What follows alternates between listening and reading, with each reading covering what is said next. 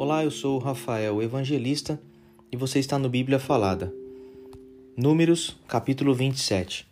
As filhas de Zelofeade. Na tribo de Manassés havia cinco irmãs que se chamavam Macla, Noa, Rogla, Milca e Tirza. Eram filhas de Zelofeade e descendentes diretas de Éfer, Gileade, Maquir, Manassés e José.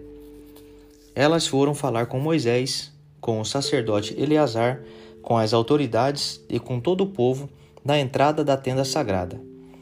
Elas disseram: O nosso pai morreu no deserto e não deixou filhos homens. Ele não estava entre os seguidores de Corá, que se revoltaram contra Deus, o Senhor, mas morreu por causa do seu próprio pecado. Não é justo que o nome do nosso pai desapareça do meio do seu grupo de famílias só porque não teve nenhum filho homem.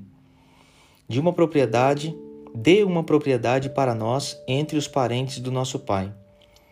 Moisés levou, Moisés levou o caso delas ao Senhor, e o Senhor disse: O que as filhas de Zelofeade estão pedindo é justo. Você deve dar a elas uma propriedade entre os parentes do seu pai. A herança do pai deve passar para elas.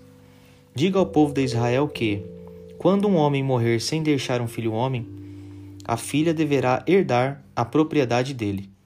E, se não tiver filhas, então a sua propriedade deverá ser dada aos irmãos dele. Porém, se ele não tiver irmãos, a sua propriedade deverá ser dada aos irmãos do seu pai. Se também o pai dele não tiver irmãos, a sua propriedade deverá ser dada ao parente mais chegado da sua família para que tome posse dela. Os israelitas devem obedecer a essa lei, como eu, o Senhor, tenho ordenado a você, Moisés. Josué, o novo líder do povo. O Senhor Deus disse a Moisés: Suba esta serra de Abarim e veja a terra que estou dando aos israelitas. Depois de a ter visto, você morrerá, como aconteceu com seu irmão Arão, porque vocês dois se revoltaram contra a minha ordem no deserto de Zim. Quando todo o povo se queixava contra mim em Meribá, vocês não quiseram reconhecer diante deles o meu santo poder.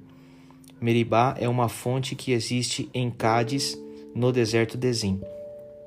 Então Moisés disse o seguinte: Ó Senhor Deus, que dás vida a todos, indica um homem que possa guiar o povo e comandá-lo na batalha, para que a tua gente não seja como ovelhas que não têm pastor.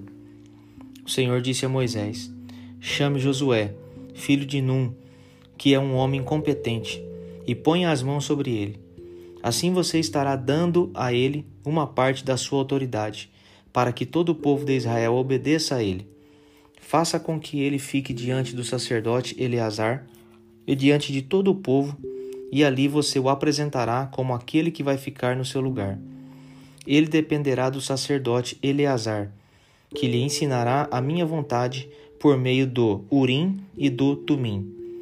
Deste modo, Eleazar guiará Josué e todo o povo de Israel em tudo o que tiverem de fazer.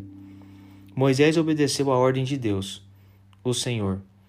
Ele fez com que Josué ficasse em frente ao sacerdote Eleazar e diante de todo o povo. Como o Senhor havia ordenado, Moisés pôs as mãos sobre a cabeça de Josué e o tornou o seu sucessor.